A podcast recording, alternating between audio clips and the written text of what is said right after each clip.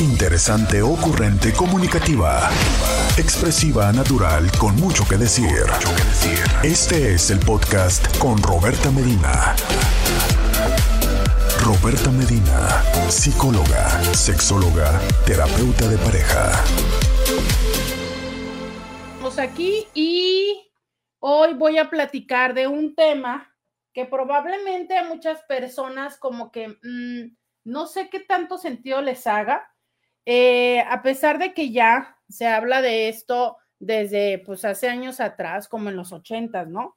Eh, creo que ahorita es algo que ustedes ven mucho en Facebook, en TikTok, ¿no? En Instagram.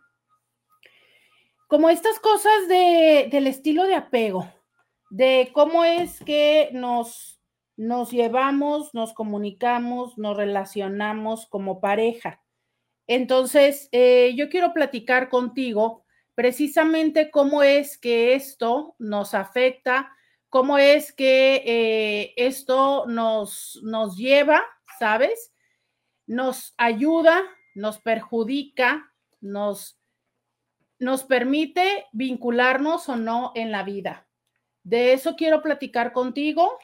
Hoy em, sé que sé que habrá personas a las que, por ejemplo, no, no nos es fácil identificar cuál es nuestro estilo de apego, ¿no?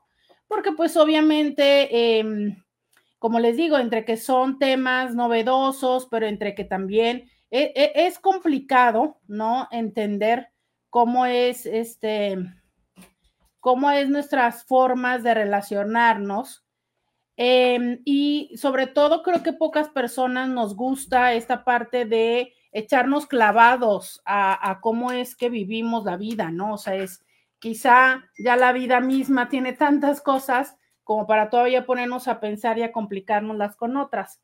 Pero este, hoy, hoy sí te invito a que platiquemos un poco de esto.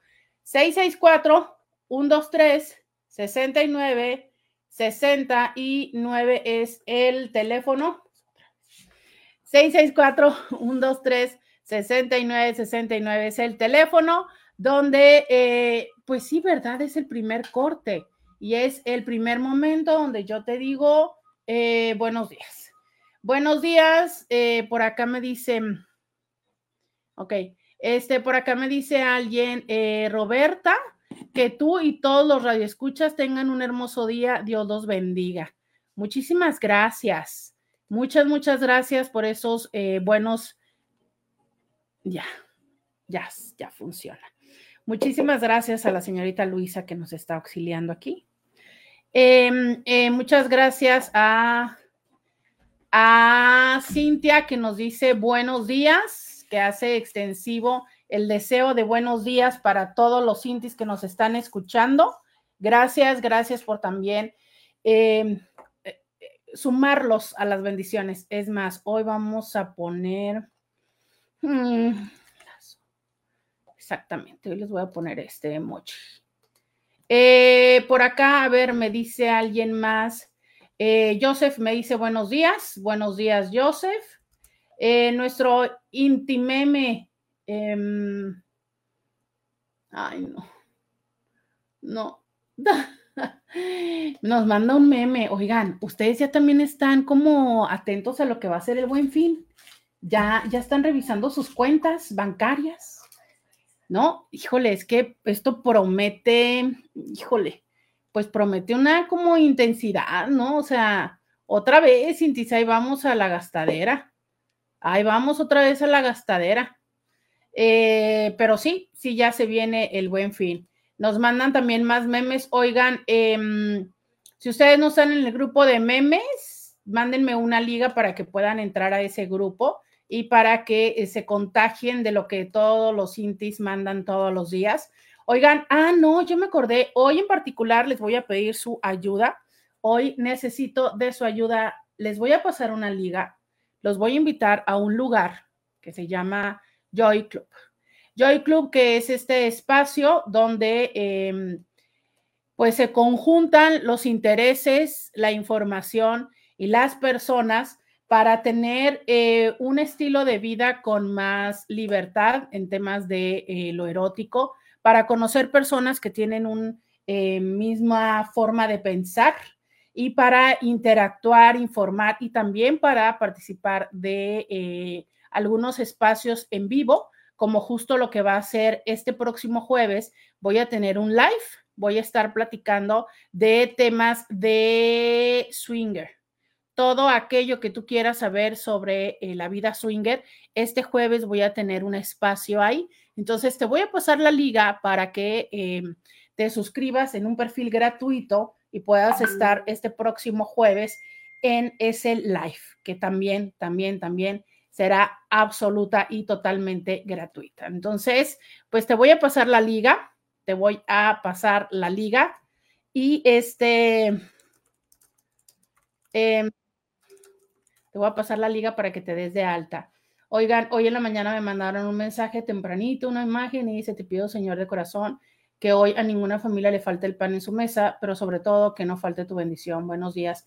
Híjole, sabes que qué complicado con esto que se sigue viendo, ¿no? De, de, de, las personas de guerrero, de las personas que, de la guerra, ¿no? O sea, es, híjole, el, el, el mundo en este momento está en una condición dolorosa, en una condición complicada, ¿sabes? Y, definitivamente creo que, que, no sé, miren, desde buscar la manera en la que nosotros podamos colaborar, ¿sabes? Creo que todos podemos hacer algo, muy frecuentemente no estamos tan conscientes de ello, pero este, pero sí, ¿no? Este, darnos cuenta, este, cómo es que podríamos, no sé, a veces hasta desde orar, desde mandar eh, alimento, eh, hacer una donación, ¿sabes? O sea, creo que todos podríamos o podemos ayudar, pero también eh, el poder del agradecimiento, ¿sabes? De, del decir gracias y el reconocer la gran bendición en la que nosotros estamos, ¿sabes? Que, insisto, em, creo que muy frecuentemente lo olvidamos. Y mira, justo ahorita que el reloj marca las 11:11 y que es un buen momento de decir gracias y para muchas personas pedir un deseo, pero que yo lo vivo también desde ese lugar de decir gracias, ¿sabes? Em, una vez más, es como muy sencillo darnos cuenta de todo lo que nos hace falta, de enojarnos por lo que no tenemos, de llorar por lo que no tenemos, de, de preguntarnos y cuestionar, ¿no? Incluso al, al mismo Dios de por qué es que yo no tengo esto, si si yo me porto bien, si yo hago esto, si tal, ¿no? Eh, sin darnos cuenta que, bueno, sabes, eh, hay una persona que se llama Jorge Lozano, ya estuvo alguna vez en el programa.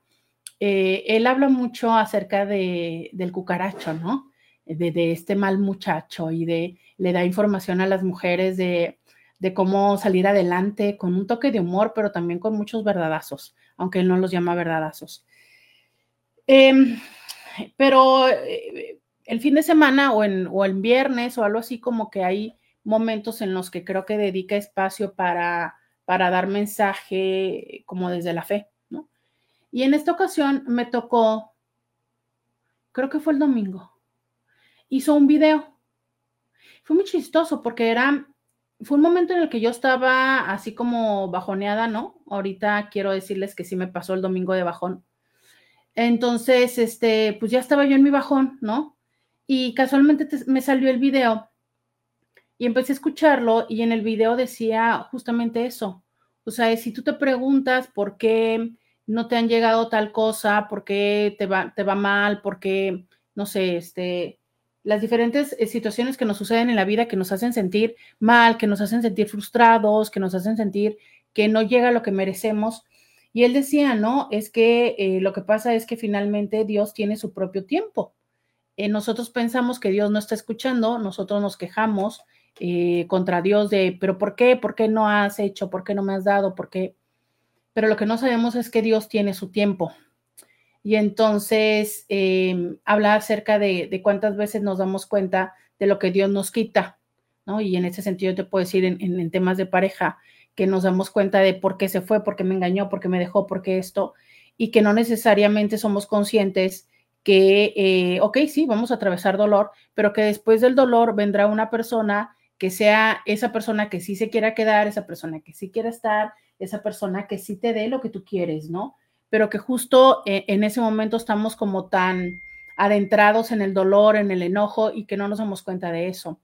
Entonces, eh, yo con esto quiero decirte que no importa la situación en la que estés, eh, que entiendo que hay momentos en los que dices, ay Dios, ¿y ahora qué me está hablando? Qué hueva. Eh, pero sabes, yo creo que cuando hemos obrado bien, cuando nos enfocamos en obrar bien, cuando nos enfocamos en hacer lo mejor que tenemos con lo que tenemos, necesariamente viene algo mejor. Y creo que a lo mejor esa es em, la mejor decisión que puedes tomar cuando estés en una situación donde no, eh, donde no tengas claro qué es lo que quieres hacer, ¿sabes? Donde tengas alguna duda, donde tengas alguna frustración. Es como decir, ok, eh, ¿cuál es el mejor camino que está en respeto para conmigo y para con los seres de mi alrededor? Y seguir sobre ese camino y tarde que temprano las bendiciones. Entonces, sí, pues sí, sí estamos en una situación compleja a nivel mundial, si estamos en una situación eh, compleja a nivel personal, porque definitivamente lo que sucede a nivel global nos impacta, más en esta situación donde aparte estamos en temas electorales y tanto, ¿no? Pero eh, creo que una vez más es eso, ¿sabes? Ve hacia adentro, ve hacia em, preguntarte si lo que estás haciendo y conforme lo que va sobrando es en respeto para contigo, para tus valores, en respeto para, para con las otras personas y en armonía, ¿sabes? Y aunque los resultados no se van a ver en un primer momento, seguro es que hay momentos en los que si cortamos esquinas o si hacemos algo así medio, medio turbio, a lo mejor tenemos resultados más pronto. Em, finalmente, lo mal habido mal acaba. Entonces, aunque se tome un poco más de tiempo, es mejor esperar y hacer las cosas en orden y vas a ver que eh, las cosas van a estar bien, ¿no? y un orden que yo también debo de hacer es de irme a la pausa en tiempo, ¿verdad? Entonces, ya me voy. Ahorita regreso. Podcast de Roberta Medina. Ya regresamos 664-123-69-69. Ya estoy acá mandando la liga. Me dice Isabel, buenos días, doctora Roberta, bendición martes y felicidades por su programa. ¿Cómo se entra la liga? Saludos. Ya lo mandé, dense de alta, háganse el paro, o sea, tanto para que ustedes exploren ahí la página, vayan al, live que va a ser este próximo jueves. Primero hagan su perfil, hoy hagan su perfil y mañana les doy la liga del evento, ¿vale? Hoy les voy a pasar la liga para que hagan el perfil y mañana para que hagan el evento. Eh, para quienes estén escuchando en este momento en Spotify o en algún espacio, les voy a dejar la liga en, en el perfil de Instagram. Ahí, ahí la voy a poner. Este, hagan su perfil. Si ya hicieron uno anteriormente, por favor hagan otro nuevo desde esta liga. Es importante que usen esa liga. Ahí es donde ustedes me están colaborando a mí porque pues nos quieren ver, o sea, quieren saber cuántos Inti somos, entonces tenemos que usar esa liga para demostrar el Inti Power. Así es, oiga, tenemos que usar esa liga para demostrar que somos eh, muchos intis, ¿no? Y que están eh, apoyando. Entonces yo hoy les paso esa liga para que eh, ustedes se anoten, saquen su perfil en Joy Club y este mañana les paso el del evento, que como les digo va a ser todo acerca de la vida swinger. aprovecho para preguntarles, es que si ustedes tienen alguna duda, alguna pregunta, pues aprovechen para enviarla para que yo me asegure de dar toda la información necesaria, ¿no? En esto que será el live, que va a ser este próximo jueves a las 8 horas de Ciudad de México. Así es, 8 horas Ciudad de México. Oigan, entonces, eh, ¿qué es el apego? ¿No? Fíjate que mm, desde todas estas propuestas New Age, nos han enseñado que el apego es algo feo, es algo malo, ¿no? Es como, desastre del apego. Mm, ¿Tú consideras que tienes mucho apego? ¿Eres de las personas que tiene apego a las personas, a las cosas, a las circunstancias? ¿Te consideras una persona eh, que no tiene problema, como por ejemplo para dar, dar vuelta a la siguiente página y decir, bueno, pues ya listo, ¿no? aquí no se dio, no funcionó, eh, levanto mis triques, como luego yo les digo a, aquí a los chavos, ¿no? Y que les digo, pues hay que levantar campamento, ya vámonos. Em, ¿Cómo eres tú? O sea, esas personas aferradas así de, oh, no, no, no, no, no, no, no, no, no, no, no, no, no. Aquí, este, yo me voy a quedar con él o con ella y algún día se va a dar cuenta, ¿sabes? ¿Cómo te va con eso? ¿Qué es el apego? Porque creo que nos han enseñado mucho que el apego es como el, oh, no quiero dejar, no quiero dejar mis cosas, ¿no? Creo que nos han enseñado muchísimo como esta parte del, ay, yo em, hacia las cosas, creo que hemos entendido más el apego hacia lo material.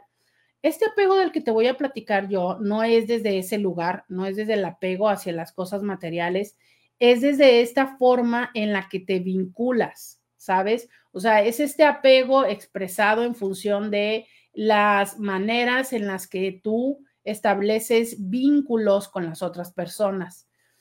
Creo que un reto también está siendo eh, el uso de, la palabra vínculos, más que eh, desde que se toma y se interpreta como eh, estas relaciones. Es que mira, fíjate, la palabra relación, o sea, la palabra o el decir tú y yo tenemos una relación, se interpreta como que estamos teniendo una relación de pareja, ¿sabes? Dejando de lado todas las otras formas de relación que puede haber entre dos personas. Puede haber una relación comercial, puede haber una relación amistosa, puede haber una relación de conveniencia, ¿no? Que bueno, pues podríamos decir que todas las anteriores son de conveniencia, pero lo que me refiero es que hay diferentes formas de relación. Sin embargo, la palabra relación lo ligamos inmediatamente a pareja. Eh, desde esta propuesta y sobre todo desde la intención de quitarle etiquetas que otorgan ya juicios de valor como esposo, mujer, marido, hombre, em, ¿qué otra cosa se llaman? Esposos, ¿no? Mujer y hombre, marido y mujer, marido y esposa, ¿no? Que fíjate, desde lo de la esposa, ¿no? O sea, somos esposos, que hace una evocación hacia las esposas y a las esposas que nosotros tenemos entendido como, una, como un mecanismo de, de atadura e incluso de castigo, ¿sabes? Entonces, imagina cómo todas las palabras, desde su origen o desde la interpretación que se les va dando, se les va poniendo eh, peso, ¿sabes? Interpretaciones y poder que nos dejan ver, pero sobre todo nos dejan sentir de maneras poco agradables. Entonces, eh, desde esta tendencia de quitarle estas etiquetas, con, estas interpretaciones, es que también las propuestas eh, no monogámicas hablan acerca de vínculos, ¿no? Pero bueno, em, a mí me gusta, me gusta mucho porque yo hace tiempo que me he dado cuenta, eh, y esto ya tiene muchos años que yo les hablo desde este lugar, de darme cuenta que nosotros tenemos eh, diferentes necesidades. O sea, yo este, en este momento lo que yo veo de la vida es que la forma de relacionarnos que los seres humanos como que tenemos diferentes necesidades, espacios, vacantes, por así decirlo, y que hay personas que llegan a nuestra vida y cumplen esas funciones con las cuales nos relacionamos, pero que las etiquetas que tenemos nos quedan tan, tan cortas, porque yo no estoy hablando desde, desde una dinámica de una vinculación erótico-afectiva, ¿sabes? A veces me queda claro que hay otras formas de vincularse, a lo mejor desde lo afectivo, que pueden cumplir espacios eh, determinados primordialmente hacia lo erótico. Pero en fin, esto ya es otra filosofía que no tiene caso de la que yo me meta. Solamente les voy a explicar que cuando hoy voy a hablarles de los estilos de apego, nos referimos de esta forma, este vínculo afectivo que se establece desde los primeros momentos de vida entre la madre y el recién nacido. Te voy a explicar que hay propuestas. Esta propuesta de, del apego se empieza a dibujar en los ochentas por John Bowlby, pero eh, cuando estudiamos otras, eh, otras propuestas como transgeneracional, como mm, eh, bioenergética, como decodificación biológica de las enfermedades, ¿sabes? Como otras tantas, en estas otras hacen mención que no solamente es al momento en el que tú naces, es desde antes, o sea, es cómo tu mamá tomó la noticia de que estuvieras en su, en su, en su vientre, ¿sabes? Sabes que ahorita me acordé, me, me cruzó por la mente otra idea que dicen que llega un momento en la gestación, fíjate, fíjate lo, el, poder emocional que tiene esto. Llega un momento en la gestación en la que tú estás en el vientre de tu abuela. Dices tú, ¿cómo? Las mujeres tenemos un cierto número de óvulos, ¿sabes? Con eso nacemos. Bueno, la verdad es que no, no son necesariamente ya los óvulos maduros que llegamos a, a, expulsar, por así decirlo, ¿no? Em, cada, cada día 14 del ciclo. No, no, no. Pero es como, ¿cómo lo explico? Ya, las, las potenciales células los potenciales ovocitos, o sea, lo que va a llegar a, a probablemente ser óvulos, ¿sabes? Ya los traemos desde que nacemos. Ahí están. O sea, es en, un ejemplo eh, absurdo, ¿no? Hay una persona que nació con 500 mil y hay otra persona que nace con 400 mil. Una mujer con 500 mil, una mujer con 400 mil. Y tan tan, ¿no?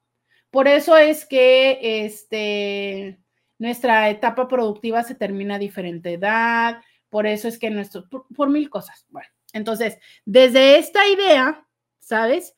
En el momento en el que tu madre se está gestando en el útero de tu abuela y que llega a un proceso de desarrollo, ¿no? Donde ya sus gónadas están, de alguna manera la célula que va a ser origen de tu vida ya está en ella. Y por esto algunas eh, propuestas transpersonales explican cómo es que tenemos estos vínculos tan fuertes con, por ejemplo, con la abuela y con el linaje materno, ¿sabes? Con el linaje de las mujeres de nuestra, de nuestra, las mujeres de nuestro linaje. Y que muchas veces por eso es que tenemos estas lealtades tan fuertes donde, por ejemplo, si a todas las mujeres de nuestra familia les pusieron el cuerno, nosotros terminamos eligiendo a alguien que también nos ponga el cuerno, o este, si todas las mujeres se divorciaron y, entre comillas, fracasaron en el amor, yo no me permito tener una relación exitosa, ¿sabes? Por estas lealtades, pero en fin. Entonces, eh, yo les explicaba esto porque para la teoría del apego, eh, lo que importa es, o se habla del momento en el que nosotros nacemos y estamos en la vida pero para otras eh, teorías importa desde que estamos dentro del útero, precisamente por esto, ¿sabes? ¿Cómo es que tu mamá reaccionó ante la idea? Eh, ¿Te pensaron abortar? Entre usted, entre tus papás, eh, ¿cómo reaccionaron? ¿Qué fue? a eso se le llama proyecto de vida, ¿no? O sea, ¿qué, qué planearon para ti? ¿Cómo se prepararon? ¿No se prepararon? ¿Consideraron el aborto? ¿Sabes? todas estas circunstancias que muchísimas veces ni siquiera nosotros llegamos a saber, porque nuestros padres nunca nos los llegan a decir, son eh, situaciones que se imprimen en nuestra corporalidad, en nuestra memoria, en nuestra sensación y en nuestra forma de entender y de vincularnos hacia el mundo. Sin embargo, eso es parte de otra propuesta un poco más eh, compleja. Yo en este momento te voy a platicar de esta, de la teoría del apego regreso de esta pausa para explicarte un poco más cómo es que se da el apego y para que empieces a identificarte en todas estas diferentes formas. Vamos a la pausa y volvemos. Podcast de Roberta Medina. Ya regresamos, 664-1369-69.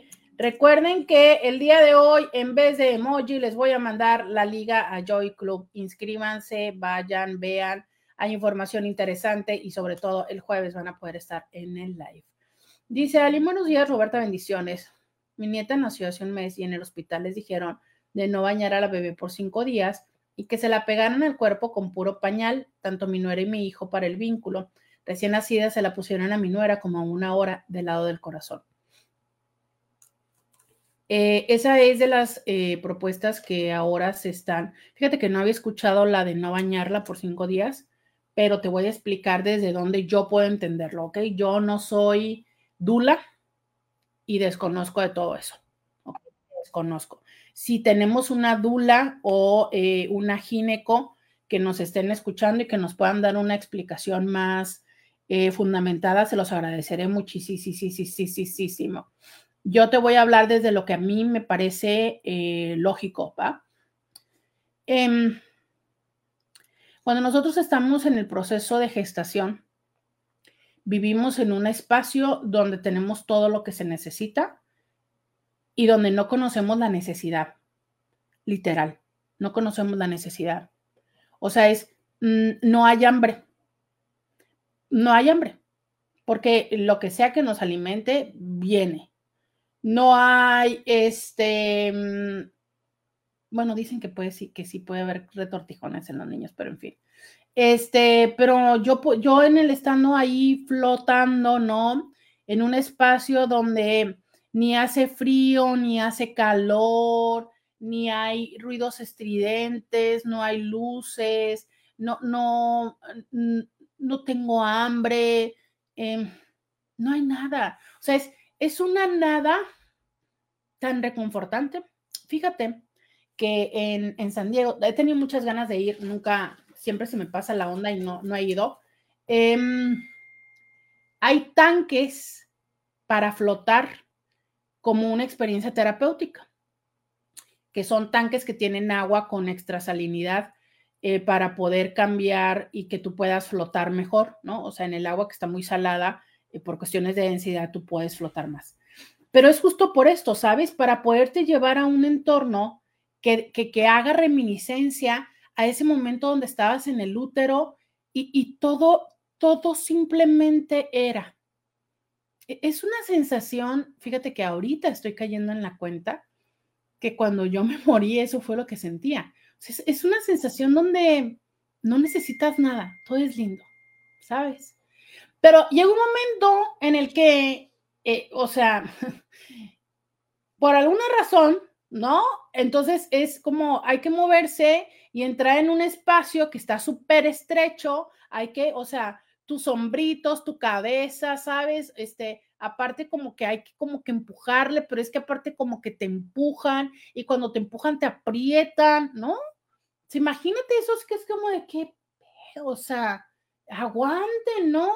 ¿Qué, está pasando aquí?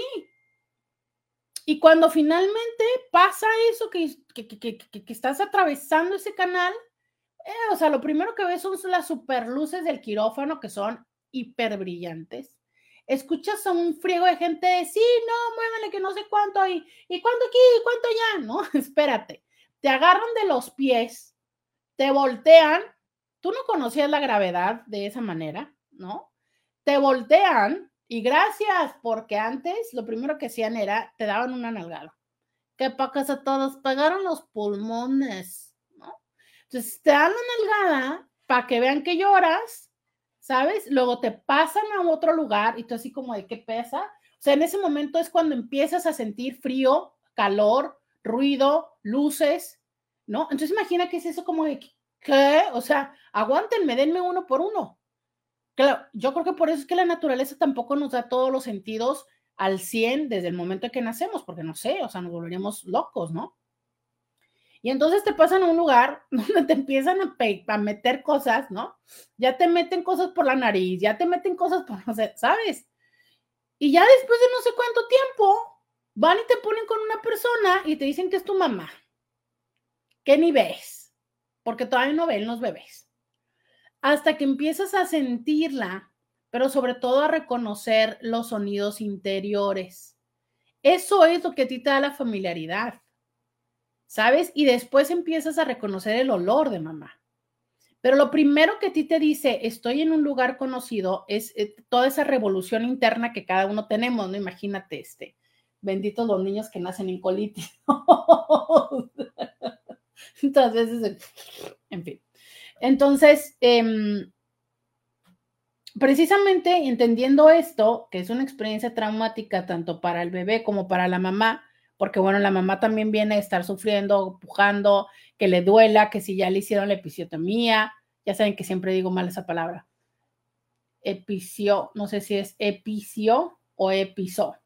Ya sé que siempre les digo eso, ya sé que ustedes se la saben mejor que yo, pero bueno, no sé por alguna razón, no me acuerdo esa palabra. Eh, pero que ya sabe, le hicieron los puntos y demás. Entonces también las mamás están así como de, no, pero es este proceso mágico que la naturaleza tiene, que cuando tú ves a la cría dices tú,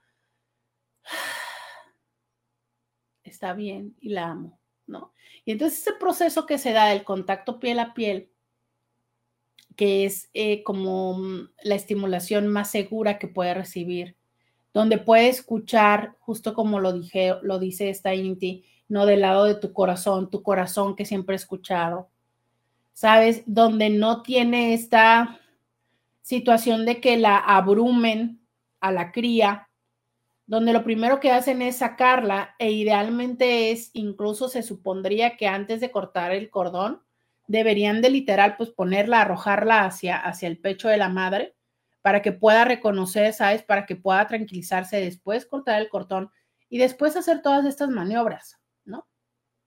Claro, entendemos que hay momentos en que los niños, este, no sé, que sí, que si traen el cordón, este, enredado, que si hay un proceso donde se hacen popis y entonces tragan popis y hay que limpiarles. Bueno, o sea, estamos hablando de, de un parto sin problemas. Entonces, desde esa historia que te estoy explicando, yo, Roberta, puedo explicar sin ser dula, repito, que lo que me parecería que es probable, por lo cual dicen no la bañen durante un cierto tiempo, es para que vaya tomando el proceso de adaptarse en función de lo sensorial y de lo climático. Porque a fin de cuentas, ¿qué necesita? O sea, es como, pues sí, todavía tiene ese olorcito así medio seguro particular, ¿no? Pero viene de, de estos fluidos y de esta parte interna. Miren, se acaba de conectar, no sé si me equivoco o no, pero creo que se acaba de, de, conectar en Instagram una persona que es médico, a lo mejor nos puede dar una explicación mejor, ¿no? Pero yo creo que desde ahí tiene que venir, ¿sabes? Como desde esta parte de darle tiempo y proceso a, a la cría para que se adapte y que después ya eh, la bañen, ¿no? Pero me parece que es eso. Dice, solo la podían limpiar con toallitas húmedas. Sí, yo creo que es probable que pueda ser por eso. No sé, a lo mejor se me parece que pudiera ser que si a lo mejor tenía debilidad, mmm, como para no exponerla que se enfermara, pero yo creo que es más como desde una parte de un acompañamiento y de darle la oportunidad a que pudiera irse adaptando ¿no? a estas circunstancias de la vida. Eh, a todo este tipo de estrategias le llaman ahora parto humanizado, ¿sabes? Y, que a lo mejor el nombre suena como un poco extraño, ¿no? Pero que tiene que ver con el eh, favorecer que la experiencia sea menos traumática. Porque sí, o sea, es la forma en la que nosotros nacemos, también determina mucho de nuestras circunstancias emocionales.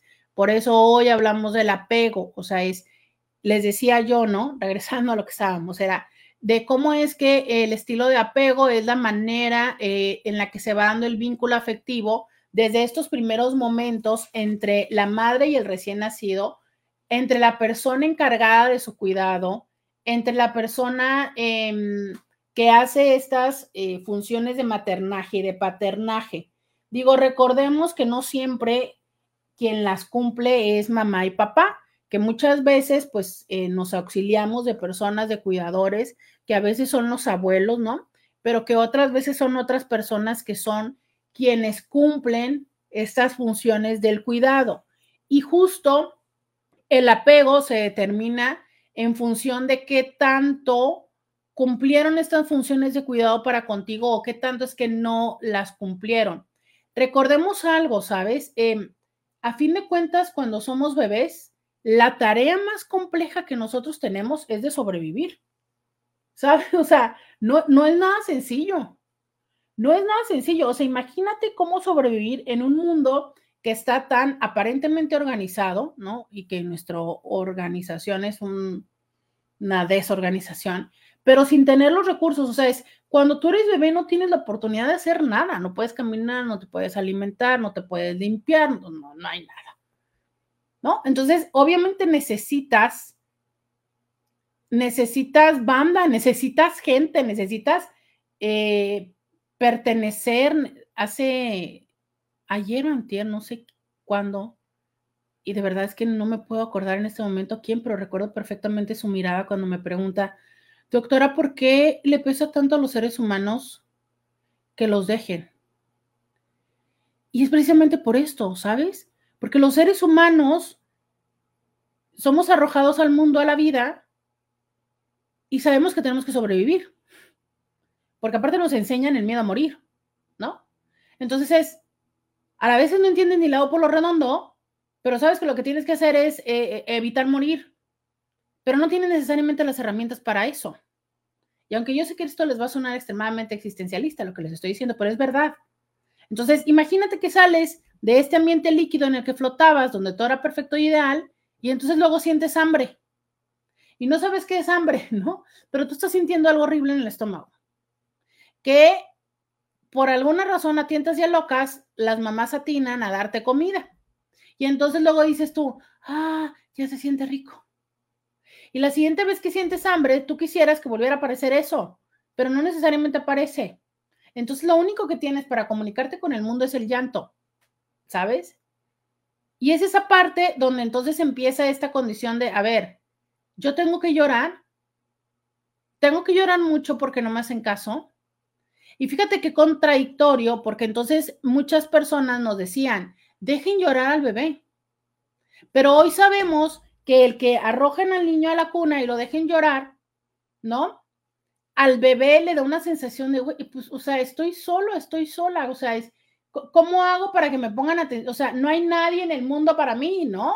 O sea, ¿qué hago? Imagina el grado de ansiedad de un ser que no tiene otra cosa más que llorar y que no puede conseguir lo que necesita, que es la presencia de un ser, otro ser, que lo mueva, que lo cargue, que lo limpie, que le dé de comida, que le ponga eh, la mano y le apapache y le diga que las cosas van a estar bien que le quite el dolor, porque como adulto tú dices, me duele la cabeza, ¿no? Tú dices, estoy ahogándome de mocos, estoy, me duele la cabeza, tengo diarrea, este, me duele la panza. Pero ellos ni siquiera saben qué les está pasando. O sea, solamente hay un algo que está muy feo y que está pasando. Entonces, imagínate el, gran significado de que sí haya alguien al lado de ellos. Y también imagínate el impacto de que no haya alguien que acuda a ese llamado. Vamos a la pausa y volvemos. Podcast de Roberta Medina. Entonces ustedes oyeron que se prendió el ventilador aquí. Se prendió el ventilador, Intis. Martín Heidegger, filósofo alemán, la angustia del hombre comienza al darse cuenta de su finitud y de la hostilidad de un mundo al que ha sido arrojado. Sí, no, o sea, es, es un tipazo leerlo. Em, fíjate que a veces es cuando lamento no recordar exactamente los nombres de todos los autores que he leído específicamente, pero recuerdo que, cuando me tocó, eh, cuando estudiaba existencialismo, justo también lo leía, ¿no? Y, y de verdad es que no recuerdo si fue Ed o fue Kierkegaard, no recuerdo, pero otra frase que a mí me impactó muchísimo, además de esta idea de él, era eh, una frase que decía, el hombre está condenado a su existencia. Cuando yo la leí dije, ¿qué? ¿Qué? Pero si te pones a leer la profundidad, es cierto. Oye, ¿a quién le pedimos venir? Como, ¿por qué estoy aquí? ¿Sabes? O sea, ¿en qué momento te diste cuenta que estabas aquí? A ver, es que siempre nos han enseñado a preguntarte el para qué estás aquí, sí, pero ¿y el por qué estoy aquí? Sí, ya sé que porque mi mamá y mi papá hicieron la cogición y su óvulo y su... Sí, sí, sí, sí, pero ¿por qué yo? ¿Por qué con ellos? ¿Por qué, por qué, por qué en ese lugar, no? O sea, es, yo, yo creo que no les he contado, pero vivimos en algunas ciudades antes de llegar a la ciudad de Tijuana, aunque yo nací en Mexicali. Em, pero cuando, cuando es que em, yo tuve eh, la primera conciencia, ¿no? ¿Tú cuándo te acuerdas? ¿Cuándo fuiste, cuándo fue la primera vez que, por así decirlo, fuiste tú? Porque todas esas explicaciones, no, bueno, es que ya ahorita nos vamos a poner aquí a filosofar, pero en fin. Pero el tema es eso, ¿no? O sea, es, pues sí, en algún momento te diste cuenta que estabas en la vida y, hay, que darle para adelante, ¿no? Y hay que darle para adelante y, hay que este, decir, bueno, pues literal, y perdónenme la palabra, pero hay que chingarle, ¿no? O sea, y hay que salir adelante. Y lo no nada más es hay que sobrevivir. No, no, no. Hay que sobrevivir y llegar a un estatus económico, y llegar a un lugar de desarrollo y generar relaciones y tener hijos y chalala, chalala, chalala, ¿no? O sea, por eso vemos a muchas almas que les llamamos libres y otros les llaman locos, ¿no? Y otros les llaman hippies y demás, que dicen al carajo, ¿no? O sea, como ¿para qué? ¿Para qué? Y que son estas personas que van por la vida y que este, dicen, bueno, pues yo con tener donde dormir me encanta, ¿no? Y pues voy a vender, este, mm, cómo me gusta verlos en, eh, cada vez que iba a Guadalajara, en Chapultepec, en esta ocasión me tocó verlos en Reforma, ¿no? Usualmente es cuando hay tianguis. Y entonces son esas personas que, pues, no sé, les encanta sus rastas y que hacen eh, artesanía con, con alambre, ¿no? Joyería, y que van por así, por la vida, como con esta libertad de, pues ya vendí ya algunas piezas el día de hoy, ya vendí para sacarlo de la comida de hoy, no sé dónde vivan, ¿sabes? Pero, porque dicen al carajo todo lo que la sociedad dice. Pues, muy bien. Sin embargo, la mayoría de las personas nos metemos a lo tradicional, ¿no? Y que esto tiene que ver también con las expectativas que tienen nuestros padres de nosotros, con las circunstancias en las que nacemos y con el tema del día de hoy. Entonces, para filosofear, para filosofear, para leer existencialismo, para hablar de eso, de verdad es, es, muy padre. Es muy padre. Pero sí te digo, o sea, por ejemplo, esa frase, yo cuando la, cuando la estudiábamos y cuando la leí, a mí me cayó de peso, ¿no? O sea, literal me cayó de peso. Fue cuando dije, puta, sí es cierto. y son de esas cosas que a veces ni siquiera, ¿cómo decirte? No es que a partir de ese momento eh, me dieron la vida, no, ¿sabes? A partir de ese momento me di cuenta, es que sí es cierto, no tienes escapatoria. O sea, e, estás condenado a, tu existencia. Y aparte una existencia finita, ¿no? Pero en fin, yo les voy a seguir pasando, yo les voy a seguir pasando mi liga. Hagan su perfil en Joy Club para que el jueves podamos filosofear sobre la vida swinger. Dice, sé que voy a festejar mi cumpleaños al mando del mundo swinger. Claro, así será su cumpleaños. Haga su perfil en Joy Club y este y vamos a platicar del el mundo swinger el jueves. Em, ¿En dónde estaba yo? Dice por acá. Buenos días, Roberta. Vaya, vaya. Al escucharte estos últimos minutos, veo que las monjas sí lograron su buena obra en su misión de educar. ¿Me estás diciendo traumada?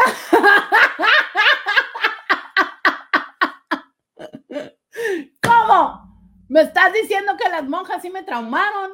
A ver, explícame tu último mensaje, Víctor. No entiendo, no lo entiendo. No quiero empezar a pelearme con los hombres. No quiero enojarme. Explícame tu último mensaje. Oigan, ¿no, les ha pasado eso? Pero, a ver, digo, a mí me ha pasado con los hombres. Pregunto, pregunta genuina. Las mujeres también hacemos eso. O sea, que decimos cosas y que dices tú, mm, no sé si tomarlo como halago o como ofensa. O sea, me pongo contenta o me enojo. bueno, o me pongo triste. O sea, ¿cómo? díganme si nada más, porque yo sí he visto que hay hombres que los hacen y dices tú, ay, es cuando yo digo, por eso sigo soltera, ¿no? Pero díganme, también las mujeres lo hacemos, cuéntenme, o sea, cuéntenme si también las mujeres podemos ser eh, confusas en eso. Entonces, bueno, no sé si este señor está, mm, este, eh, eh, no sé, no, no, sé si tomarlo a, favor o en contra, oiga. Entonces, ¿en dónde estoy? No, y déjate cuento, porque las monjas en su tiempo, para traumarnos, ¿verdad? De que no hiciéramos la cogición, nos pusieron em, una, mm, una película que nunca olvidaré el nombre, se llamaba El grito silencioso. Yo creo que esa película, porque lo he preguntado, ¿no? Creo que es muy de, esa, de esa época, donde esa película obviamente va de que filmaron un aborto, ¿sabes? Y de las diferentes formas de aborto. Y te la ponían. Y entonces, obviamente, la idea de la película y de todo era como un, pues no cojan porque si cogen esto es lo que va a pasar, ¿sabes? yo, yo, yo sí me quedé trastornada. Yo sí me afectó mucho ver esa película, lo acepto. Díganme cuántos de ustedes vieron la película El Grito Silencioso y se perturbaron, levanten la mano, no me dejen morir sola, no me digan que nada más a mí me pasó eso. Y sobre todo porque en una de las escenas, ¿no? Este, usaban forceps para sacar las piezas, literal, para sacar las piezas. Y a mí siempre me habían platicado que yo había nacido con forceps, pero yo decía, ah, pues, pues nací con forceps, ¿no?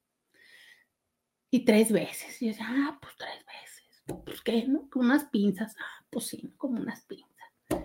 Inguiso, el día que vi lo que eran los forceps, no, yo me acuerdo que te lo juro, yo así, pero más por el bebé, yo así, ay, mi mamá, no, yo me acuerdo, literal, no sé si mi mamá se acuerda, mi niña me puse roja, no sé si mi mamá se acuerde, pero sí yo me acuerdo que cuando llegó por mí a la escuela, yo, ay, mamá, te amo mucho, ay, oiga, qué horrible esto hizo, sí, no, sí, sí me traumaron, gracias. También a ti te traumaron, Cari. También levantan la mano. Levanten la mano a todas las personas que vieron esa película en su escuela. Oye, pero déjate de eso. Es que esa era la clase de educación sexual, ¿no? Esa era la clase que ya veían que como que ya las mujeres andaban, como que los hombres y las mujeres andaban medio inquietos, ¿no? Y decían, órale, ahí les va la clase de educación sexual. Ver esa película. Ay, no, qué horror. No, no me extrañaría que esté en YouTube. Em, y no, no se los recomiendo. Digo, para los curiosos que, que quisieran así usarlo como una referencia de lo que fue la educación sexual en hace tiempo, pero sí, o sea, es como, sí nos explicaban que todas estas eh, situaciones eran como bastante traumáticas. Y yo cuando les he como descrito un poco la experiencia del nacimiento es porque, porque de verdad, esa es la experiencia que está detrás y que por eso eh, generan diferentes patrones de conducta. O sea, imagina la diferencia entre lo que decíamos, este parto humanizado, ¿no? Donde entonces, o incluso los partos en agua, donde entonces no pasas de una eh, circunstancia eh, húmeda, ¿no? Y, los sonidos no se escuchan igual, los sonidos cuando estás a través del agua a cuando estás en un ambiente seco. Entonces, un poco esa era, eh, esa era la intención, ¿no? Explicarles. Entonces, bueno, em, les decía yo que eh, el establecimiento de este estilo de apego desde la infancia más temprana se relaciona con dos sistemas que están en nosotros. El sistema exploratorio, el cual le permite al bebé contactar con el ambiente físico a través de los sentidos, ¿no? Todo esto que venimos explicando hace un momento desde el baño y demás. Y el sistema afiliativo en el cual los bebés empiezan a contactar con otras personas. Entonces, el apego como tal, ¿sabes? Eh, se compone de tres componentes. Es eh, esta construcción mental que permite establecer la relación de pertenencia e incondicionalidad, o sea, donde yo eh, entiendo que pertenezco entiendo que hay un grupo de personas que no tendrían que únicamente ser mamá y papá, que a veces a lo mejor nada más tengo a mamá y a veces tengo a mamá y abuela o a mamá y a tía o lo que sea, pero es como yo entiendo que pertenezco. Miren, esto que los, eh, que los animales, en los animales queda tan claro, tengo una manada, tengo una tribu, ¿sabes? Necesito pertenecer y necesito que esa pertenencia sea incondicional. Más adelante vamos a hablar del problema de condicionar el afecto.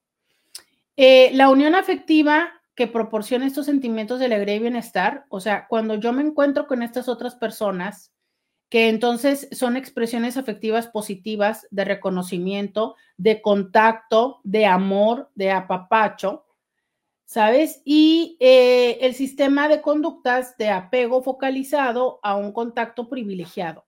O sea, es eh, cómo es que yo consigo irme a la pausa. Ya volvemos. Podcast de Roberta Medina. Ya regresamos. Bienvenida, bienvenido a la segunda hora de Diario con Roberta. Te saluda Roberta Medina, soy psicóloga, sexóloga, terapeuta sexual, terapeuta de parejas, terapeuta de familia de lunes a viernes, la INTI con la que platicas temas de la vida, del amor, del sexo, de lo que sucede a tu alrededor. Y hoy estamos platicando acerca de eh, los estilos de apego y cómo impactan en tu relación de pareja. Pero apenas vamos en explicar el apego, oigan, hombre. Hace 42 años mi hijo nació con forceps porque venía en posterior izquierda. Entonces el doctor lo giró hacia la derecha. La episiotomía fue solo de 3 centímetros. Todo bien, lo amamanté. En el embarazo practiqué gimnasia y posturas de yoga. Hoy cuenta con licenciatura en psicología, maestría en recursos humanos y doctorado en psicoterapia humanista. Esto conocido en UABC Edgar Omar Murillo Paulín. Sí, sí, sí. Fíjate, no sabía que se llamaba Edgar, sabía que se llamaba Omar. Em, fíjate que, digo, lo que me puedo dar cuenta cuando me hablas acerca de eh, que practicabas gimnasia y posturas de yoga, eh, Creo que es desde esta parte del ser consciente y el tener el compromiso respecto a lo que en ese momento se decide emprender, ¿sabes? Anoche, anoche que estaba buscando con qué dormirme, encontré la serie de Miguel Bosé. ¿Por qué me puse a verla? No lo sé. Pero no sé si en el primero o en el segundo episodio sale donde, pues resulta que en algún momento de su vida, él estando muy joven, eh, queda embarazada su novia. Y entonces, por contraparte, como que te están contando la serie en dos momentos, como en un momento no es el momento actual, es un momento pues más adelante, ¿no? Y el original, como el de los 70, empieza la historia en el 77 y este, no sé, no sé qué sería, porque no dice la fecha, pero yo imagino que a lo mejor, pues, no sé, los 2000 probablemente, ¿no? Bueno. Y entonces la, contraparte de cómo en un primer momento se da el embarazo sin quererlo, cuando está empezando la carrera, donde había una parte de él de decir, ok, sí quiero el embarazo, pero no, pues la carrera, pero el disco, pero la película, pero no sé, ¿no? Y como muchos años después, con una pareja hombre, pasa todo este proceso de querer un hijo, ¿sabes? del vientre subrogado, del que no, entre comillas, pegue por primera vez y demás. Y entonces, eh, justo en esta reflexión decía yo, ¿cuántas veces sucede eso? Que hay cosas, ¿no? Que, se te atraviesan en la vida y que en ese momento, desde el miedo, desde el desconcierto, desde el no tenerlo eh, en tu panorama, dices no, y que haces cosas que después incluso te puede llegar a, arrepentir. Eh, en su caso, les voy a spoilear esa parte de la historia eh, en su caso, aparentemente, como que después se da cuenta y dice, bueno, pues ni modo, le entro. Y la chava tiene un accidente y lo pierde. Pero aparentemente, pues como que la chava había sido o es el amor de la vida, ¿no? Bárbara se llama, por cierto. Em, pero justo es esto, ¿sabes cuántos embarazos se dan porque, por, por repetición, literal, por repetición, porque pues cogen y cogen y cogen y cogen y llega un momento en el que pues ya se dio el embarazo. Y, y, las cosas no están mal, o es el momento, pues ya tenemos tanto tiempo, pues ya era esperado, ¿no? O sea, ya era más bien como que lo lógico. Y me ha tocado acompañar a personas, fíjate, esto es bien curioso, ¿eh? Yo no soy especialista en la reproducción, no lo soy. Sin embargo, en, en mi historia tengo, yo creo que como unos 17 o 18 niños que podríamos decir entrecomillados, que he ayudado a gestar. Y lo digo entrecomillado porque yo ni participé en, la cogición, ni en el in vitro, ni en nada, pero que han sido niños eh, de personas que ya han estado en tratamientos de eh, fecundación, que ya lo han intentado, pero que no se logra porque hay un actor emocional, hay, hay una situación que puede ser múltiples cosas me ha sucedido, ¿no?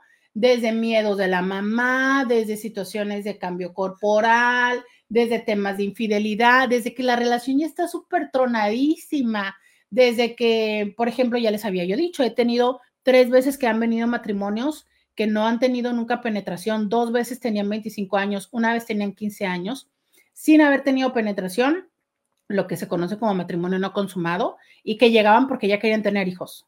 O sea, hay muchísimas historias que he vivido a lo largo de todos estos años, pero lo que quiero decirte es la diferencia entre un maternaje y paternaje consciente y el que no es consciente. No quisiera llamarlo inconsciente porque también está el inconsciente, el que me vale madres, ¿no? El que pues ya parí y pues total, este, para que no se vaya el hombre o para que sí, o, tal, y pues total que lo cuide mi mamá y a mí me vale, ¿no? Y yo sigo de antro y de party porque todavía estoy joven, porque ya me divorcié, porque, porque tal, ¿no? O sea, ese yo creo que es el, el paternaje y el maternaje inconsciente, donde pues ya quedó embarazada la tipa, pero pues es su pedo, ¿no? O sea, y diga que le doy, este, o ni siquiera le pregunto, ¿no? O sea, no sé, ni siquiera le doy para el aborto ni nada. O sea, ese es absolutamente otro tema que ahí sí yo diría totalmente inconsciente, irresponsable y, y súmele todos los atributos que usted quiera.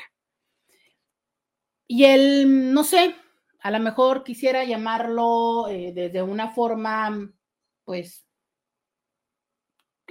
circunstancial, ¿no? El que se da, y el que otras personas deciden y dicen, ok, este es el momento, lo voy a hacer, lo voy a planear. Eh, hace poco tengo en consulta a una chica que me dice, no, es que ya me empecé a tomar el ácido fólico porque yo quiero al menos tomarme ácido fólico tres meses para ya asegurarme que, este, pues, que estoy en mejor condición.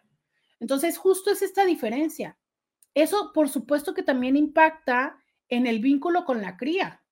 No es lo mismo tener a alguien en el momento en el que tú dices, o sea, es que en este momento no me alcanza el tiempo, no quiero tal, ¿no? O sea, yo se los he dicho, por ejemplo, una, una de las situaciones que en algún momento me tocó experimentar con una de estas eh, personas, ¿no? Por las cuales no se daba el, el proceso del embarazo, también tenía que ver con el, en este momento estoy casi en lo mejor de la carrera, me ha costado mucho trabajo llegar a este lugar, y yo me embarazo, me salgo de la carrera, o sea, de esta parte de ir, ya sabes, en el trote, y para cuando regrese, pues se van oportunidades. Y aparte en lo que regreso y demás, y eso es una realidad, ¿no? Entonces, justo por eso les digo, hay toda una diferenciación. Eh, yo sí creo, ¿sabes? Que creo que hay personas que no deberían reproducirse ya sé que esto que me puedo, esto que estoy diciendo, pudiera llevarse a un extremo donde hay personas que me puedan funear. Pero, sabes, es que sí creo que muchas de las veces decidimos tener hijos por razones que no son las mejores para los hijos. Porque es que el matrimonio ese tiempo que cayó en una monotonía o incluso me está engañando. Y entonces, eh, cuando nosotros tuvimos a Panchito, todo era tan divino que entonces, ¿sabes? Así como les digo que llevo como 18 niños que estaban en una situación donde no se daba el proceso de, mm, de in vitro o, o inseminación artificial, lo que en su caso haya sido, también les puedo decir que hasta ahorita llevo como 30 niños, los cuales yo les he dicho en ese momento, por favor, la relación no está bien, hagan tengan precaución, ¿sabes? Tal, y que justo en ese momento, desde una forma consciente o inconsciente, eh, terminan en un embarazo, ¿no? Entonces, justo esta parte es también cómo es que yo voy a reaccionar ante el niño o hacia la niña, cómo es que voy a estar en una proporción, o sea, atento a sus necesidades, ¿sabes? O estoy atento a seguir persiguiendo al marido, que digo, ¿cuántas personas sabemos que es tan común que los maridos se den su eh, perdida, ¿no? Cuando la mujer está gestando, ¿por qué? Porque pues hace rato que ya no se puede coger o porque están como muy, este, mm, especiales emocionalmente o por lo que quieras, ¿no? Pero en fin, ya me voy a poner a hablar de este tema antes de levantar más inseguridades. Entonces, bueno, les cuento que en el transcurso del primer año se establece este vínculo de apego con la persona con quien se tiene más contacto pero también aparece de alguna manera el miedo a los desconocidos y básicamente tiene que ver con esta parte de el necesitar sobrevivir. Entonces, em, lo desconocido por naturaleza nos genera cierto grado de miedo, ansiedad, ¿no? O sea, nos alerta que es un peligro. Y entonces cuando sentimos ese peligro, lo lógico es regresar, ¿sabes? Como dar dos pasos atrás hacia el lugar donde está seguro. Pero resulta que si tú no tienes un espacio seguro, porque tu persona cuidadora no siempre está o no sabes cómo va a reaccionar, entonces, ¿cómo puedes permitirte explorar, salir y conocer el mundo, relacionarse con otros, si no tienes la seguridad de que la persona va a estar aquí para protegerte? ¿Sabes? Entonces, cuando no tienes esa seguridad, los miedos y las inseguridades eh, te, afectan en cómo vas a interpretar el mundo. El mundo lo vas a ver muchísimo más hostil. Por eso es que, por ejemplo, cuando los niños empiezan a caminar, van y caminan tres pasos, ¿sabes? Y en cuanto ya no te ven, regresan y te ven. Y luego caminan otros pasos y a lo mejor caminan dos más. Y luego cuando ya se sienten inseguros o dicen, híjole, estoy muy lejos, regresan y te vuelven a ver y, tú sigues ahí. Pero ¿qué hacemos? ¿No? Eh, hay un video, híjole, hay un video que tengo que buscarles. A ver, Luisa, que no se me olvide buscar ese video, eh, se los voy a subir. De, e, es, un, es un tipo que ni siquiera es psicólogo ni educador. A ver, perdónenme, creo que lo dije y sonó feo. Mm, quiero decir, es, es un chavo em, que simplemente eh, no, sé de dónde está la historia, pero lo que me llamó la atención, a lo mejor quiero decirlo de esta forma, lo que me llamó la atención, yo se lo vi posteado a alguien y eh, cuando me voy al perfil de él, me doy cuenta que es un chavo que simplemente em, tiene muy buena conexión con su hijo, bueno, no simplemente porque eso cuesta mucho trabajo, pero bueno, X, hace un video donde dice lo que es que le estés poniendo atención a tu hijo y lo que es que no le estés poniendo atención a tu hijo. Y entonces, por ejemplo, te pone eh, escenas donde dice, ¿no? Eh, jugando con tu hijo. Y entonces está donde el niño está coloreando y él también está hablándole al niño en la misma pantalla. Y otra donde entonces está viendo el celular. Donde todas las actividades que hacemos, que no siempre es nada más con el celular, creo, pero es cuántas personas piensan que están con el niño porque están en la misma sala, en el mismo espacio. Sí, puedes estar tirado en el piso con el niño, sí, pero si estás con el teléfono en la mano y en eso el niño voltea a buscar tu mirada y tu mirada está en el teléfono, para el niño no estás. Para el niño no estás. ¿Sabes? Si hay una escena donde entonces el niño va y le quita el teléfono ¿sabes? Si el niño tiene que quitarte el teléfono y tú entonces respondes y juegas, ¿sabes? O sea, es más o menos, pero si tú entonces le quitas el teléfono al niño y te vuelves a poner en el teléfono, en el teléfono, en la tele, en, en discutir con tu pareja, ¿sabes? O sea, es necesitamos la mirada del otro, siguiendo en este orden de ideas existenciales, ya voy, Scooby, necesitamos la mirada del otro para existir al menos en los primeros años de vida.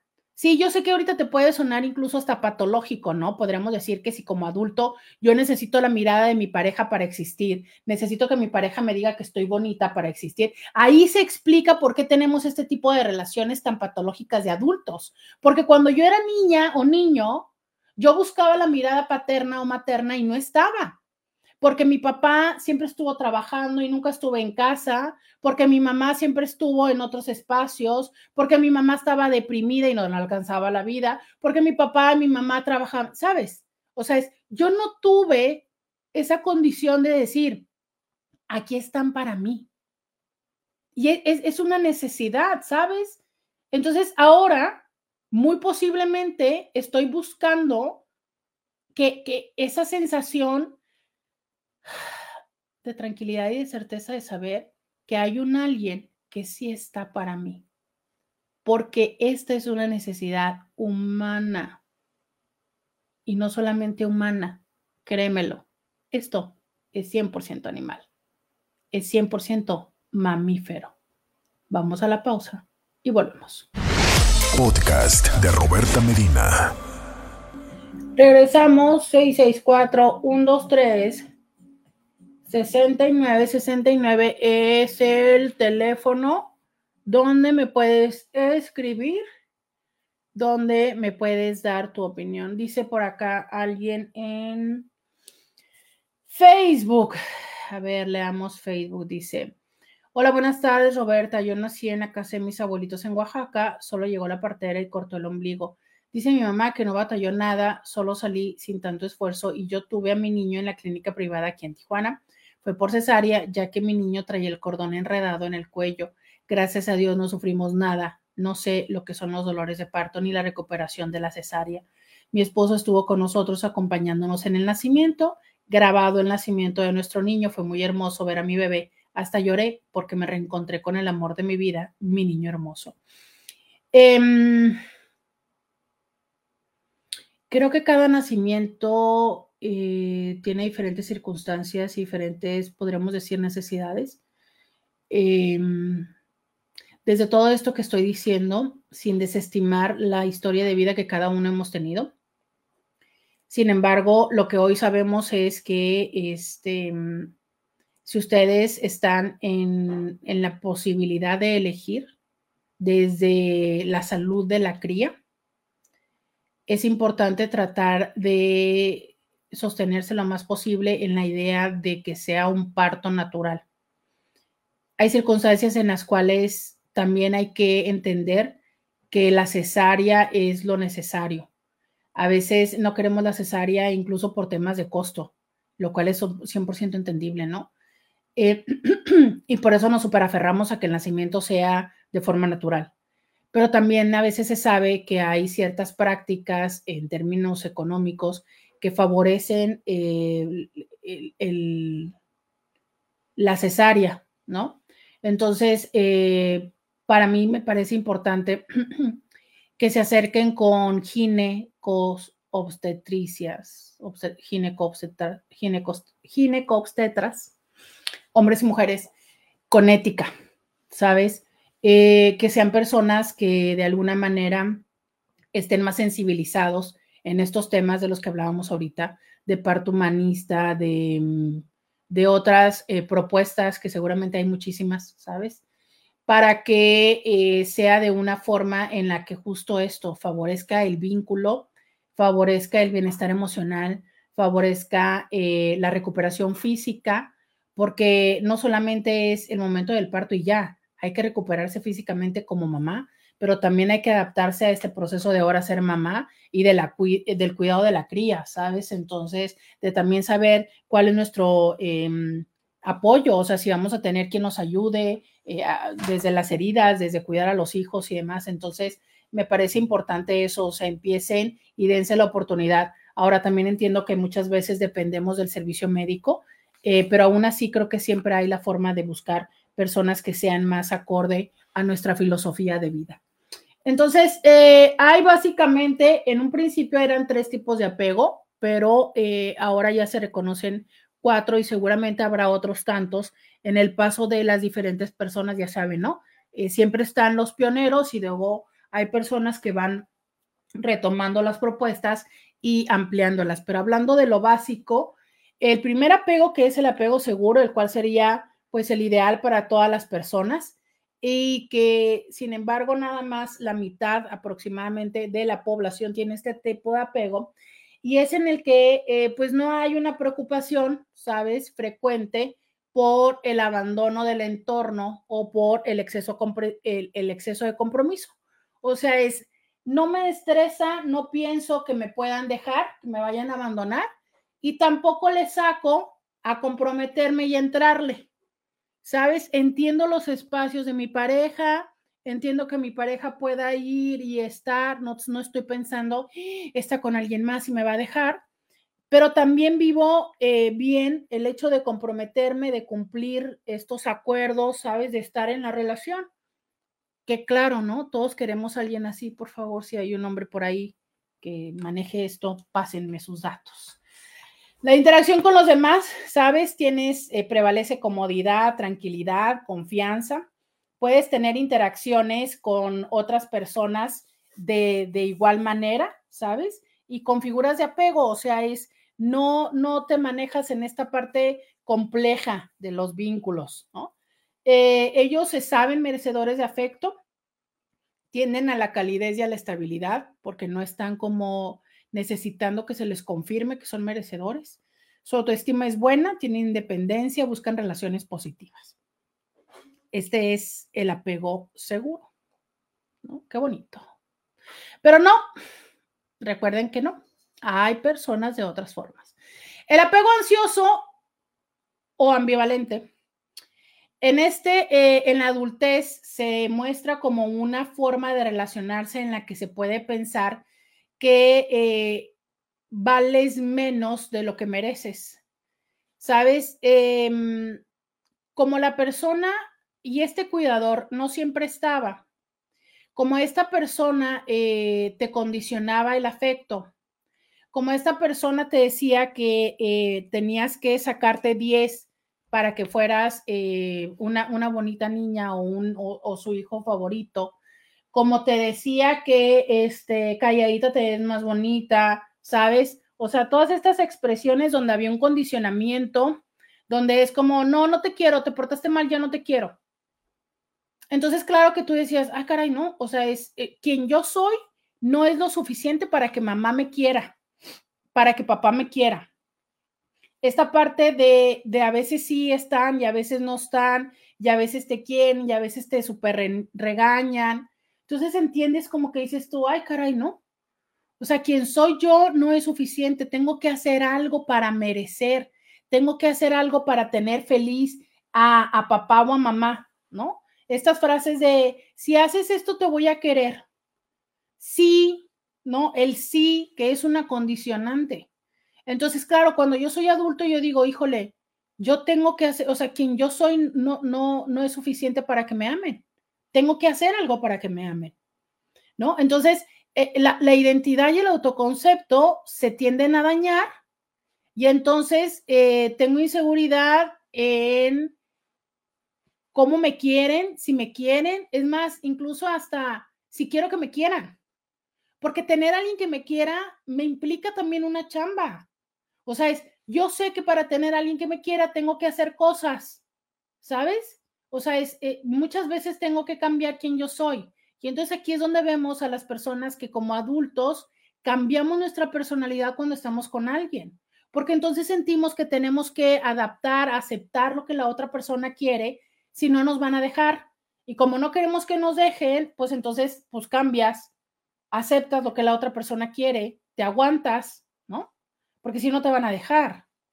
Entonces, eh, llega un momento en el que también podemos irnos a esto, ¿no? Decir, no, pues entonces, ¿para qué quiero que me quieran?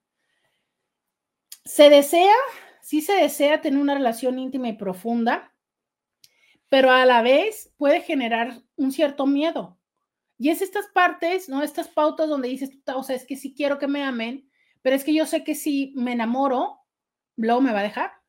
Y entonces cuando ya tienes a esta persona de la que te estás enamorando o, con la que estás conviviendo, la sensación constante es, me va a dejar. Entonces es como vivir en esta ansiedad, por eso le llaman apego ansioso, ¿no? Porque entonces es como de, o sea, tengo que estar verificando, tengo que estar viendo que no, que no se quiera ir, tengo que estar buscando como, como agradable, cómo agradarle, ¿no?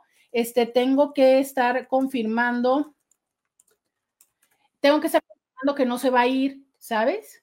Pienso que en cualquier momento me va a engañar. Si, si de repente hago algo, no sé, alguna cosa que, que se me fue, que no está bien, que tal, que siento que no me está probando, me, me, me da esta ansiedad, ¿sabes? Y eh, obvio, desde este lugar, pues resulta muy lógico entender que este tipo de apego genera relaciones de dependencia, de codependencia y de miedo al abandono, ¿no? Y de, como te decía yo, este miedo que entonces hago cualquier cosa para que no me deje, incluso perderme, o incluso lo que tantas veces hemos dicho, incluso abandonarme yo misma, ¿no? Abandonarme yo mismo, traicionar mis principios porque entonces es como, fíjate, estas son las personas que obviamente dicen, no, pues, pues no valgo, ¿no? No, no, no, no soy suficiente para que no me dejen, pues entonces acepto. Acepto que tenga otra, acepto que, que, ¿sabes? Porque es como, pues sí, pues si ni mi mamá ni mi papá me quería, quienes se supone que te aman incondicionalmente, pues como ahora voy a encontrar a alguien que me ame así. Vamos a la pausa y volvemos. Podcast de Roberta Medina. Ya regresamos. 664-123-69. Eh, entonces ya regresamos y estamos con el apego eh, ansioso ambivalente. Hay otro tipo de apego que es el evitativo. Ándale, aquí es donde creo que está la mayoría de los solteros, eh, principalmente los hombres actualmente. ¿Sabes? Este, y, este, em, en este sentido, eh, estos, estos niños han asumido que no pueden contar con sus cuidadores, lo cual les provoca sufrimiento, ¿no? O sea, es a fin de cuentas se dan, eh, identifican y reconocen que dicen, bueno, pues aquí no hay ni quien me va, no, no hay quien me rescate, entonces, pues estoy yo solito en, en la vida y más me vale yo salir adelante, ¿no? Entonces, porque es como, como nadie me va a rescatar, como nadie me va a cuidar, como no existe este, este lugar seguro, ¿sabes quién, quién identifico que puede ser muy frecuentemente eh, que vive esto? Por ejemplo, los que son criados como por la abuela, ¿no? Y entonces es una parte donde pues obviamente la abuela, oigan, la abuela hace todo lo posible por sacar adelante a los, a los nietos, pero de alguna manera también la abuela pues tiene recursos limitados. O bien, luego las mamás o los papás llegan y se pelean con la abuela y entonces le empiezan a condicionar al hijo.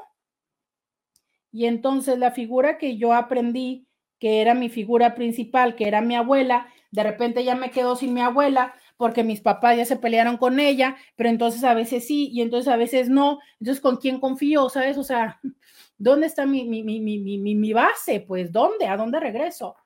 Se conoce como evitativo porque los bebés presentan distintas conductas de distanciamiento. Por ejemplo, no lloran cuando se separan del cuidador, se interesan solo en los juguetes, evitan contacto cercano, pero tampoco les encanta cuando llega el cuidador. Claro, o sea, porque como yo no sé si, fíjate, la diferencia, ¿no? Los ansiosos es así como, eh, pero si llega y entonces como que lo quiero mucho y voy y me la pego a la pierna, ¿no? Y siento que hoy se va a ir. Y los evitativos dicen, pues como de todas maneras se va a ir, me vale, güey. O sea, si ya llegó, ah, qué chido, pero como se va, X. Fíjate, fíjate las diferentes formas de reaccionar ante lo mismo, ¿no? Em, en este tipo de apego, que también obviamente tiene un, una, un fundamento de inseguridad, la persona tiende a no buscar la seguridad y la protección en la figura del apego. Por lo que cuando se van, pues no, o sea, ni sufren ni se acongojan, ¿no? Y pues tampoco su retorno resulta celebrado ni nada. Hay una evitación, una indiferencia hacia con la persona. Y esto puede ser en que eh, muy probablemente esa figura de apego fue lenta o poco sensible a las necesidades del menor, especialmente en lo que se refiere a afecto y protección. Esto hace que estas personas puedan sentirse no apoyadas que sus necesidades son rechazadas y entonces conduce a la evasión como una forma de defenderse del malestar asociado con la sensación de abandono. Entonces, lo mismo, ¿no? O sea, mamá trabajaba todo el día y llegaba en la noche a la casa y estaba tan cansada que obviamente eh, era como descansar, ¿no? Entonces, eso, o sea, iba y me recogía con la abuela y de todas maneras no había un momento para estar este, de convivencia y demás, ¿sabes? Entonces, eh, si yo le decía, mamá, vamos a jugar, ay, no, estoy cansada, me duele la cabeza, mamá, este, cuéntame un cuento. No, ahorita no, eh, mamá, dame un abrazo, ay, vete para allá, ¿sabes? O sea, es como esta parte de, mm, no, o sea, mis necesidades no, no son importantes, mis necesidades no son consideradas. Entonces, pues como para qué pido algo, para qué, no, no, o sea, no hay una, una forma en la que lo que yo necesito o lo que yo busco sea importante o sea considerado. Y entonces llega un momento en el que yo digo, bueno, ¿no? Como decir, bye. Pero fíjate, esto también hace que cuando yo soy adulto, me vivo en esta dinámica con la persona. Entonces, a fin de cuentas, no me relaciono porque existe esta parte de la inseguridad. Como no sé si va a estar o no está. ¿Sabes? Como tampoco nunca eh, es una parte como un poco ambigua porque es como, como tampoco nunca he vivido ese amor real, ese amor sostenido, es como, ¿no? no creo en eso, no. Como nunca me he sentido verdaderamente amado y aceptado. Y aparte sé que como que es de a veces. Entonces, son estas personas que son hiper, súper ensimismadas, que usualmente están como siempre en sus pensamientos, que siempre este, están justo esto pensando, ¿no? O sea, que son de estas personas que, mm, que, que solamente piensan que nadie los entiende, que difícilmente se expresan con otras personas, que no permiten a las personas ver cómo son. Incluso pueden tener este temor terrible de que si las personas eh, los conocen como son, se van a ir, ¿sabes? Entonces, por eso es como estar, pero no estar. Em, hablar, pero no compartir, ¿sabes? Porque es constante esta parte. Hay otro que es el apego desorganizado, donde entonces este es una mezcla entre el apego ansioso y el evitativo, donde entonces la persona tiene sentimientos contradictorios y inadecuados. Aquí eh, se entendería que son estas personas que tuvieron una carencia total de afecto o de apego, ¿no? Entonces, por ejemplo, eh, eh, en, estas personas, lo que sucedía de manera constante en los cuidadores es que tuvieran conductas negligentes o inseguras. Esto es el extremo opuesto del apego seguro. Entonces aquí, fíjate, conductas negligentes o inseguras es si el apego seguro significa para la cría que entonces puede ir y explorar el mundo y regresar y aquí va a estar mamá o papá o la persona que la cuida. En este otro es mis cuidadores me ponen en riesgo, ¿sabes? Entonces yo aprendo que, fíjate, ni siquiera es como mi exploración, es los espacios donde yo estoy seguro, donde yo tendría que estar seguro, mi momento de descanso, es un reto y es, un, es, una condición constante, ¿no? Eh, casos de abandono temprano, cuya consecuencia en el niño es la pérdida de la confianza del cuidador o la figura vincular. Eh, incluso puede llegar a sentir miedo hacia esta. Entonces sabemos que a lo mejor no lo deja, pero qué tal que lo golpea siempre que llega, qué tal que está este, alcoholizado y violenta. Eh, los menores tienen tendencia a conductas explosivas, destruyen los juguetes, reacciones impulsivas, así como grandes dificultades para entenderse con los cuidadores y con las otras personas. Claro, pues son niños que siempre están en guardia. Oye, si el lugar donde yo tendría que estar seguro es un lugar donde me ponen en riesgo, ¿cómo diablos no? O sea, hasta no me extrañaría que sean personas de, con ojos saltones, ¿sabes? Porque claro, o sea, yo estoy así como de a ver en qué momento llega el siguiente fregazo. Tengo que estar atento porque recuerda, o sea, lo que yo necesito es sobrevivir. Y y no nada más necesito sobrevivir del medio ambiente, sino también ahora resulta que hasta de mis cuidadores, ¿no? Entonces, em, los adultos con este tipo de apego, obviamente evitan la intimidad porque no han, no han encontrado una forma de gestionar las emociones que esto les provoca. Como nunca han tenido intimidad, y no me refiero a intimidad sexuales, como nunca han tenido un tipo de de situación donde sientan eso, la calidez, el amor, la cercanía, entonces no saben cómo entenderlo, o sea, no, saben cómo interpretarlo. Hace poco hablaba yo con alguien, ¿sabes? Em, y le decía, claro, o sea, es eh, eh, en una plática fuera de consulta, ¿no? Es esta parte de, claro, o sea, es, te gustan las personas que son tóxicas, estas personas que te manipulan, que te controlan, donde hay golpes, donde hay jaloneos y donde hay estiros, ¿sabes? Y, cuando encuentras a una persona que es tranquila, relativamente, porque ninguna relación es 100% tranquila, pues, pero, pero donde no hay estas partes de, de ya te agredo, ya me agredes, este, nos hacemos de palabra, nos dejamos, pero regresamos a los tres días, pero, o sea, no sabes cómo interpretarlo. Claro, o sea, es definitivamente una relación, si estamos diciendo que este es exactamente lo opuesto al apego seguro, Entonces es como si tú hablaras, este, Fight Club, ¿no? Como si tú hablaras alemán y de repente llegas con alguien que habla chino. Y entonces tú dices, ¿qué? O sea, pero si este es el momento en el que entonces yo peleo y yo salgo corriendo y tú me dices que no me vaya y, me, y tal, y la otra persona te dice, ah, perfecto, ¿te quieres ir? Pues vete. Entonces, a ver, espérame, porque si tú me estás diciendo que me vaya, pues yo entiendo que entonces no te importo, porque para mí, eh, si, si yo te importara, tú saldrías corriendo detrás de mí y decirme, no te vayas, quédate por favor, ¿no? Y seguramente hasta te tirarías a mis pies y me dirías, quédate por favor. Sí, claro, pero una persona que tiene una, eh, trabajado más esto o que tiene una eh, conciencia mayor, dice, a ver, pues te quieres ir, yo no puedo detenerte, ¿no? O sea, yo no debo detenerte por respeto, por, por respeto a ti, de tu decisión y respeto a mí. Pero entonces para la otra persona es, o sea, entonces no le importo. ¿Sabes? Cuando la otra persona también desde un apego seguro también puede decir, bueno, pues no le importo porque si se quiere ir, pues que se vaya. ¿Cómo puede ser la interpretación desde el mismo lugar, donde entonces son dos formas de hablar, dos formas de comunicar o de no comunicar? ¿Y cómo es que es complejo cuando lo que se pretende es generar una relación entre estas dos dinámicas?